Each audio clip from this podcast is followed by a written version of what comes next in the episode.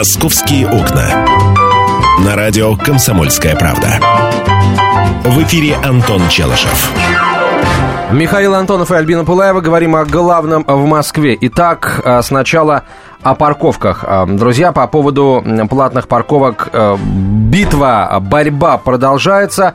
В общем, что случилось на этот раз? Инициативная группа москвичей от, от, создала петицию и подала ее э, в приемную администрации президента России. Э, в этой петиции изложена жалоба на расширение зоны платной парковки в Москве. Как сообщил Интерфаксу координатор общества «Синих ведерок» Петр Шкуматов, под петицией подписалось 21 тысяча человек. Еще 4 тысячи собрали на митинге, который прошел 10 числа. Остальные подписи самостоятельно были собраны жителями районов Аэропорт, Щукина, Останкина и Отрадное. Еще 13 тысяч человек подписались под электронной петицией на сайте change.org. Вот что говорит господин Шкуматов. Главное наше требование в том, что нельзя вводить платную парк, платные парковки, не решив проблему альтернативного паркинга. Сначала власть должна дать людям альтернативное место для стоянки, а потом убирать машины с улиц, заявил э, Петр э, Шкуматов, координатор общества «Синие ведерки». Я э, хочу, друзья мои, у вас спросить, как вы считаете, должны ли власти предоставить бесплатную альтернативу платным парковочным местам? 8 800 200 ровно 9702, телефон прямого эфира, 8 800 200 ровно 9702. А, у меня, ну, во-первых, вспоминается реклама начала 90-х. При всем богатстве выбора другой альтернативы нет. А во-вторых, у меня вопрос, а что, сейчас э, э у нас э, нельзя бесплатно припарковаться? Это, а, это вопрос был, да, Антон. Бесплатно припарковаться в зоне платной парковки нельзя. Нет, стоп. У нас можно, у нас, так, возьмем Москву. Да. У нас в Москве есть зоны платной парковки. Есть. Бесплатно есть. в этих зонах платной парковки парковаться нельзя да, нигде, они, только во дворах. Они, Мой, да, только они, по Я понимаю, минуту, еще раз. Значит, э, у нас есть в России дороги.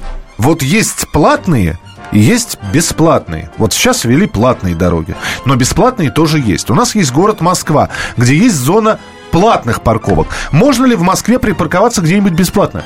Ответ – да, конечно, можно. Но а не как... везде, не а... везде. За пределами Садового кольца. А как... Подождите, что, вот, вот сейчас мы выглянем в окно, и все вот эти вот припаркованные машины вдоль дороги, они стоят незаконно. Да, Миша, к сожалению, да. Неправда. У нас есть места бесплатно, для бесплатных парковок. У нас есть в Москве альтернатива. О какой альтернативе говорит Петр Шкуматов, чтобы в пределах зоны платной парковки... Нет, о чем говорит Петр Шкуматов, понятно. А, учитывая, что места в Москве в принципе мало, а, он намекает на то, что, друзья, давайте вот из 50 а, платных, а, там, из 100 мест для платной парковки, которые есть на определенном участке центра Москвы, 50 будут бесплатными. Вот 50 бесплатные, 50 платные. Вот тогда появляется, дескать, альтернатива у нас. Ну, потому что ничего другого я тут, в принципе, быть не может из того, о чем говорит э, господин э, Шкуматов. А, что значит э, предоставить бесплатно? Не, на самом деле, если по большому счету, да, мне, в принципе, его идея кажется слегка сумасшедшей. Давайте пусть сначала власти Москвы предоставят всем бесплатное жилье, а потом начнут его продавать. Ну да. Ну вот, То правда. есть, да, мы строим э, дома. Сначала для не, всех бесплатно. Не, мы построили дом. И вот пусть в нем будет три бесплатные квартиры, например. Зачем три, Миша? Почему три? 50. А, то есть а, 50. половина, конечно, 50 половина 50. всех квартир в доме в Москве будут бесплатными. А только потом мы будем строить платным. Конечно, это чушь. На мой взгляд, это полная чушь. Но, друзья мои, если вы считаете, что э, я не прав, а прав Шкуматов, пожалуйста, звоните и высказывайтесь. Татьяна, здравствуйте.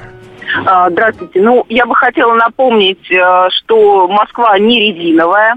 Вот, мы все это знаем, но периодически забываем. И вот эти вот все высказывания «отдайте нам бесплатно», э, мне кажется, они не очень справедливы, потому что, э, с одной стороны, мы хотим бесплатно, но с другой стороны, мы хотим, чтобы всегда было вот это бесплатно еще и в наличии. Ну, так не бывает. А, вот. И, знаете, мне еще кажется, что э, надо обязательно вот озаботиться тем, чтобы вот бесплатные парковки во дворах, вот они были закрыты и предоставлены только жильцам, потому что это тоже неправильно. Какой-то бизнес-центр э, там только для генералитета держит места, а сотрудники пытаются припарковаться в близлежащих домах, вот это вообще вот это вот, я считаю, криминал.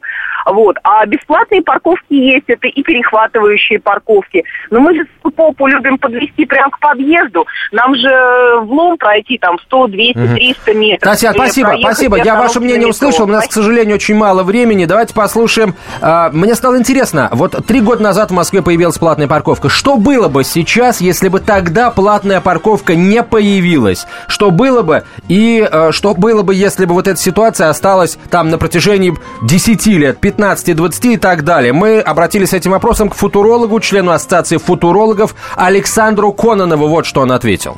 Ну, на самом деле, если все оставляли, как было раньше, бесплатные парковки, свободный проезд по городу, то это неизбежно привело бы к полной катастрофе. Э, во-первых, это привело к тому, что Москва стала практически проехать в часы пик стало бы в принципе невозможно по Москве. Во-вторых, э, люди бы, конечно, возмущались. Ту политику, которая проводит э, в настоящее время правительство Москвы, ее нельзя назвать совсем хорошей, но это лучшее из того, что можно сделать в той ситуации, в которой Москва оказалась. И это наименьшие жертвы, на которые москвичи должны пойти, чтобы спасти ситуацию. Спасибо, это был Александр Кононов, член Ассоциации российских футурологов. Маргарита, здравствуйте. Алло. Маргарита, здравствуйте. Мар... Алло. Да, да Маргарита, да, пожалуйста. А, здравствуйте. Вы знаете, я вот, э, я москвичка, я автовладелец автолюбитель. Э, живу в центре, на самотечном э, переулке. Ну, мало того, что для нас, резиденты, ввели платную, ну, резидентское разрешение, да, то есть я, живя в доме, должна платить то, что я должна, в общем-то, припарковаться около своего дома. Потому что дворов у нас нет, заехать невозможно. И э, вот, например, с ребенком э, проезжая в центр в больницу, я не могу припарковаться. То есть мы вызываем такси и едем э, для того, что я считаю, что вот бесплатные парковки должны быть. И от того, что ввели платные парковки, поверьте мне, вот в пробках провожу не меньше времени. Но подождите, ответьте на вопрос. Все-таки бесплатные парковки есть? А я не видела. Вот в центре я не видела. Нет, подождите, ми, ми, минуту, минуту. Около, э, около торговых центров парковки бесплатные, внутри торговых центров подземные? А, вы знаете, не во всех торговых центрах бесплатный парковка. Если въезжаешь, 100 рублей. Вот, например, э, на Садовом кольце это так. Угу. Маргарита, спасибо, спасибо вам большое. Да. У вас го, ваш голос удивительно похож на голос э, э, известной актрисы российской. А, забыла, как ее зовут. Ну, может быть, Маргарита? Нет, ее зовут не Маргарита. А, неважно, как ее зовут. Елена Назарова на связи со студией, профессор кафедры общественных связей и медиаполитики Российской Академии Народного Хозяйства и Госслужбы, доктор социологических наук. А, я боюсь. Елена Александровна, здравствуйте. Да, здравствуйте, доброе утро. Скажите, пожалуйста, почему вот в том, что касается парковки, по-прежнему большое количество москвичей уверено, что она должна быть бесплатной? Бесплатной. Почему, как думаете? Ну, это давняя история. Это почему до какого-то времени у нас э, все были уверены, что они будут получать бесплатные квартиры только потому, что они являются жителями этого города и гражданами этой страны. Почему мы до сих пор считаем, что если мы э, хозяева квартиры ее приватизировали, то вся площадь вокруг этого дома принадлежит тоже нам? Понимаете, сейчас просто у нас наши граждане не очень хорошо знают э, российское законодательство, они не читают, они ну, практически да, и в политическом плане, и в правовом безграмотные люди. Э, есть возможность э, у населения, у граждан регулировать эти вопросы. Я понимаю, что, скорее всего, до передачи как отклик э, обращения Минтранса о том, что не следует э, гражданам э, рулить, так сказать, э, Э, правовыми аспектами проводить свои опросы и настраиваться против действий Минтранса. Но, тем не менее, граждане Российской Федерации имеют право знать, какая часть территории вокруг их дома принадлежит жителям этого самого дома. Это зависит от формы собственности дома. И, э, в принципе, если это кооперативный дом, то больше прав, да, если это муниципальная площадь, то, соответственно, территория управляет. И Кроме того, э, есть внутренние дворы, которые не могут быть проезжей частью. То есть там может быть установлен шлагбаумы, там может, могут парковаться автомобили э, жителей этого дома. А, та территория, которая находится в муниципальном управлении, та территория, которая находится в региональном управлении, дороги, проезжей части и так далее, там уже сложнее, там регулируются именно эти ведомства. Они регулируют движение. То есть получается, менее, я мы можем... Угу да, а, мы имеем право на бесплатные парковки около социальных э, центров социального обеспечения, около детских э, учреждений, около больниц и так далее. Кроме того, должны быть э, тарифы гостевые. Это тогда, когда на ограниченное время до двух часов необходимо припарковать автомобиль около какого-то бизнес-центра, где находятся опять-таки учреждения государственные. Вот. Этого пока нету, не везде это внедряется, потому что гостевые это все равно, что бесплатные на два часа вот, и так далее. В торговых центрах сейчас пошли на хитрость, делают э, платные... Елена Александровна, я прошу прощения, 10 секунд до конца эфира. Спасибо большое, мы услышали главное. Э, точно имеют право только на определенную часть придомовой э, территории. Все остальное, на все остальное мы не имеем права, как бы нам этого не хотелось. Елена Назарова была на связи со студией, доктор социологических наук, доцент Российской Академии Народного Хозяйства. Спасибо большое, через полчаса продолжим. «Московские окна». Здравствуйте, я Елена Ханга. Я предлагаю вам присоединиться к нашему женскому клубу. В эфире радио «Комсомольская правда» мы говорим о том, о чем говорят женщины за чашкой кофе.